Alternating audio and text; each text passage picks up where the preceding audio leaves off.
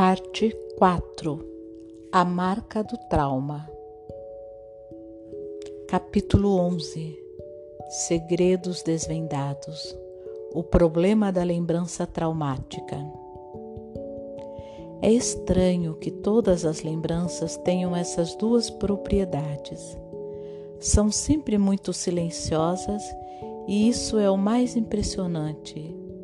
E mesmo que as coisas não tenham se passado desse jeito na realidade, ainda assim elas têm essa propriedade.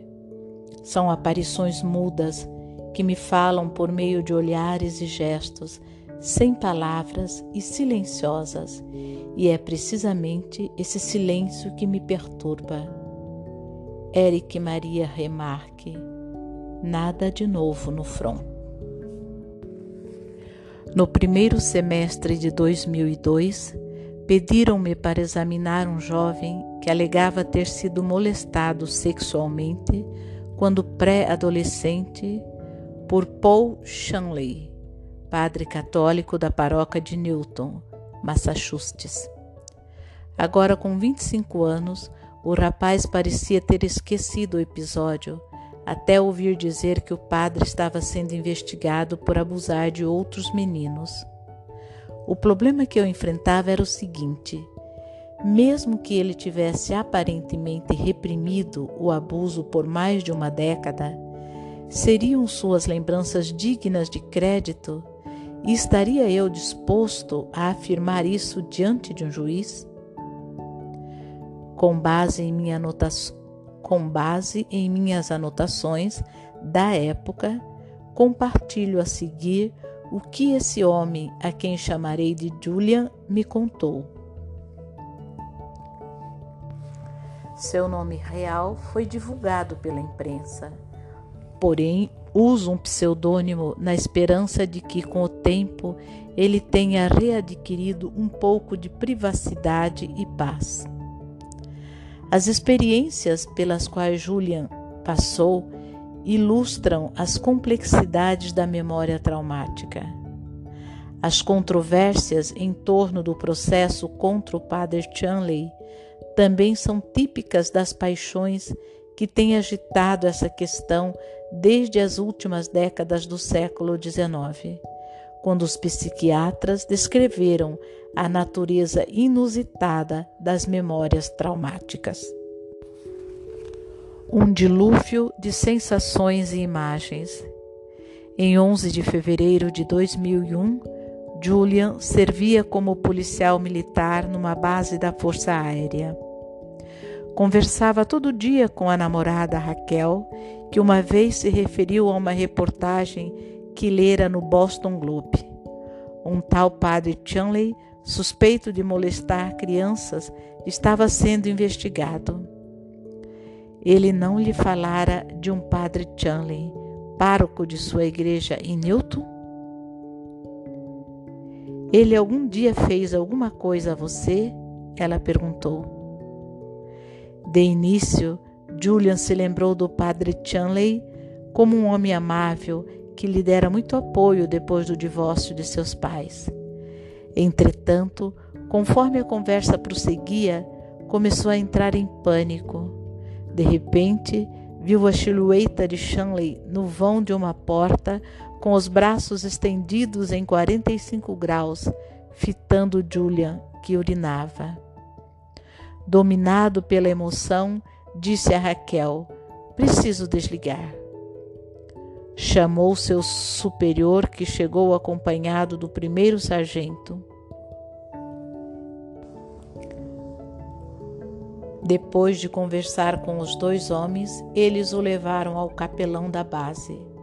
Julian lembra-se de lhe ter dito: Sabe o que está acontecendo em Boston? Aconteceu comigo também. No instante em que se ouviu pronunciando essas palavras, teve certeza de que Chanley o molestara. Ainda que não se lembrasse dos detalhes, sua reação emocional o constrangia muitíssimo. Sempre fora um garoto forte que guardava tudo. Naquela noite, sentou-se na beirada da cama, curvado temendo estar perdendo o juízo e apavorado com a possibilidade de vir a ser preso. Durante a semana seguinte, sua mente se inundou de imagens, ele temia um colapso total. Pensava em enfiar uma faca na perna, só para pôr fim àquele pesadelo. Em seguida, os ataques de pânico começaram a ser acompanhados de convulsões, a que ele se referia como acessos epilépticos. Arranhava o corpo até sangrar, sentia-se o tempo todo afogueado, suado e agitado. Entre os ataques de pânico, Julian se sentia um zumbi. Observava-se à distância, como se o que estava vivenciando estivesse acontecendo a outra pessoa.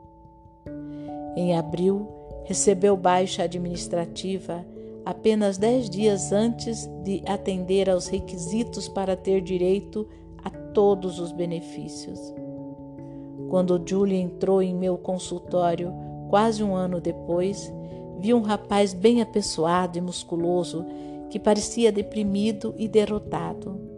Logo me disse que se sentia péssimo por ter deixado a Força Aérea.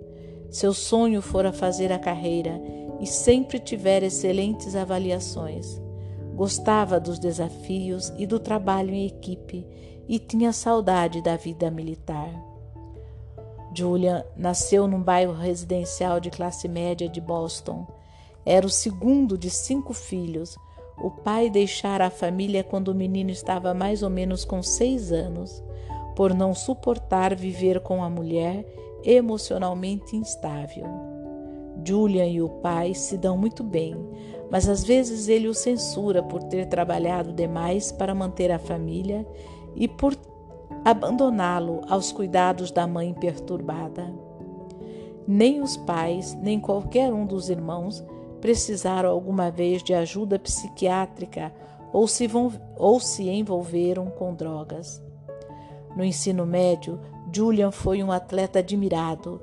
Embora tivesse muitos amigos, sentia-se mal consigo mesmo e acobertava com bebida e festas o fato de não ser um bom aluno.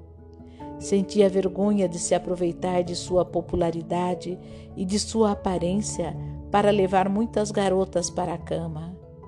Contou sentir vontade de procurar várias delas a fim de pedir desculpas por tê-las tratado mal. Lembrava-se de sempre ter odiado o próprio corpo. No colégio tomava esteroides para desenvolver a musculatura e fumava maconha quase todo o dia.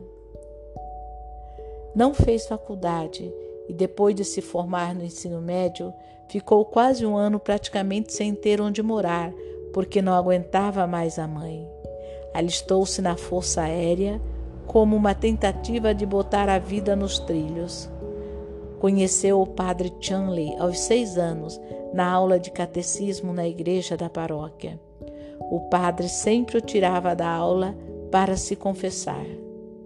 Raramente usava batina e Julian se lembrava da calça azul escura de brim que ele usava. Iam para uma sala espaçosa com duas cadeiras forradas de vermelho, uma de frente para a outra e um genuflexório com uma almofada de veludo vermelho. Jogavam baralho, um jogo que se transformava em strip poker. Julian se lembrava de ficar em pé diante de um espelho naquela sala. Chanley o fazia curvar-se. Lembrou que o padre metia o dedo em seu ânus. Não acredita que o padre algum dia o tenha penetrado com o pênis, mas imagina que ele lhe tenha introduzido o dedo várias vezes. Afora isso, suas lembranças eram muito incoerentes e fragmentárias.